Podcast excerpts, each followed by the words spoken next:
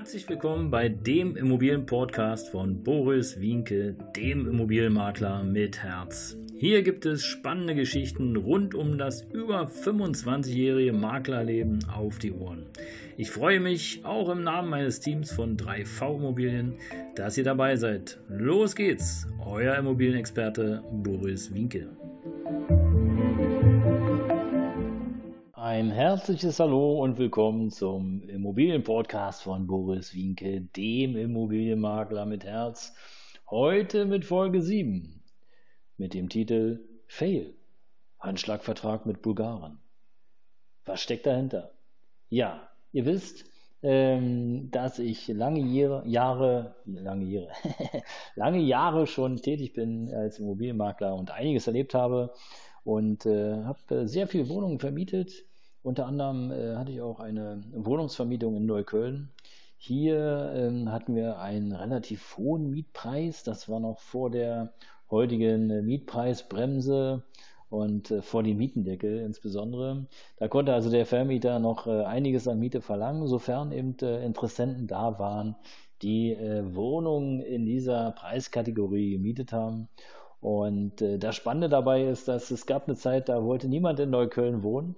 Dann gab es die Studenten, die da eben zu Scharen oder in Scharen hingezogen sind und schwuppdiwupp, ähm, nachdem dann wirklich sehr, sehr viele äh, Vermietungen erfolgt sind dort in der Region, äh, sind tatsächlich auch die Preise gestiegen. Ähm, und zwar natürlich nicht nur in Neukölln, sondern Friedrichshain. Überall in Berlin sind die Preise gestiegen. Und ich kann mich erinnern, wir hatten damals eine gut 50 Quadratmeter Wohnung, aber komplett saniert. Super Bad mit abbezogenen Dielen, gespachtelte Wände mit äh, Spots in den Decken. Also Licht war alles vorhanden. Fenster waren super saniert. Es waren noch schöne alte Holz-Doppelkastenfenster.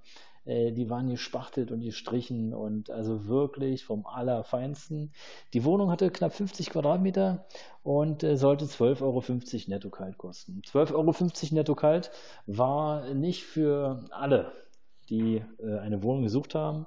Äh, insbesondere natürlich im Niedrigpreissegment sind dann natürlich alle Interessenten schon rausgefallen. Aber es meldete sich jemand, ein studentischer Bulgare oder wie soll ich sagen, ein Bulgare, der hier in Berlin studieren wollte. Dass er Bulgare war, das äh, wusste ich am Anfang nicht während unseres Termins. Äh, er hat halt relativ äh, gebrochen Deutsch gesprochen, aber im Grunde genommen ist es auch egal und ich möchte hier auch nochmal betonen, dass mir sämtliche oder jegliche Nationalität, Hautfarbe oder whatever äh, völlig egal ist. Äh, bei uns oder bei mir werden im Grunde genommen alle gleich behandelt. Ähm, aber es war hier in dem Fall wirklich eine ganz besondere Situation. Es war ein Bulgare, wie sich hinterher herausstellte, der, wie gesagt, hier in Berlin studieren wollte und der suchte jetzt eben eine Wohnung. Ja, also wir haben die Wohnung besichtigt. Er war von der Wohnung begeistert und wollte sie unbedingt haben. Und äh, wie das halt üblich ist, habe ich ihm erklärt, okay, wir brauchen dann Bewerbungsunterlagen, habe ihm gesagt, was wir alles von ihm brauchen und ähm, dass er uns das doch einfach zuschicken äh, sollte und habe ihm sozusagen auch dann gleich den Bewerbungsbogen überreicht. Auf der Rückseite des Bewerbungsbogens äh, habe ich dann angekreuzt, welche Unterlagen wir hier für diese Wohnung, für diesen Vermieter benötigen und habe ihm den Zettel überreicht und äh, ich erklärte ihm, dass ich nicht entscheiden kann, weil ich nicht der Eigentümer bin, äh, sondern einfach jetzt hier in dem Fall ihm die Wohnung gezeigt habe und äh, die Unterlagen dann von ihm entgegennehme. Ob er denn auch welche bei hat. Und äh, guckte er mich nur mit einem großen Fragezeichen an und sagte, nee, nee, er will die Wohnung haben und hin und her. Und so ging es also hin und her und hin und her. Und ich sagte, nee, nee, also ich brauche die Unterlagen. Machen Sie erstmal in Ruhe, äh, schicken Sie mir zu per E-Mail, Fax, äh, was bei Ihnen geht. Und äh, da sagte er plötzlich, ja, okay, also er will die Wohnung haben, dann machen wir das so und reichte mir oder streckte mir die Hand zu. Und ich habe es interpretiert als Tschüss oder auf Wiedersehen oder erst Dankeschön und habe ihm die Hand gegeben und mich von ihm verabschiedet. Also wir haben uns beide voneinander verabschiedet. Und zwei Tage später rief er dann an und äh, fragte, wann er denn einziehen könnte. Und ich sagte, hey, wie einziehen? Haben Sie denn Ihre Unterlagen schon geschickt? Oder wo haben Sie denn Ihre Unterlagen hingeschickt? Ja, wieso welche Unterlagen? sagte er. Wir haben doch per Handschlag, äh, Sie haben doch mir die Wohnung zugesagt. Da sage ich, wie? Ich habe Ihnen die Wohnung zugesagt. Wie noch gesagt, dass ich überhaupt nicht Eigentümer bin, dass ich erstmal Unterlagen brauche. Da sagt die, wieso? Wir haben uns doch die Hände gegeben. Sie haben mir die Wohnung zugesagt. Und dann habe ich zu ihm gesagt, nein, ich habe mich von Ihnen verabschiedet. Ich habe Ihnen nicht die Wohnung zugesagt. Das habe ich Ihnen mehrfach versucht zu erklären. Und dann ging es los. Also Beleidigungen von oben bis unten. Ich wäre ein Vertragsbrecher. Dann sagt er, ich wäre ein Nazi und ich, äh, er wird mich anzeigen und äh, er wird mich auf Schadensersatz verklagen und jetzt steht er auf der Straße und äh, ich wäre ein Arschloch und was er mir alles erzählte.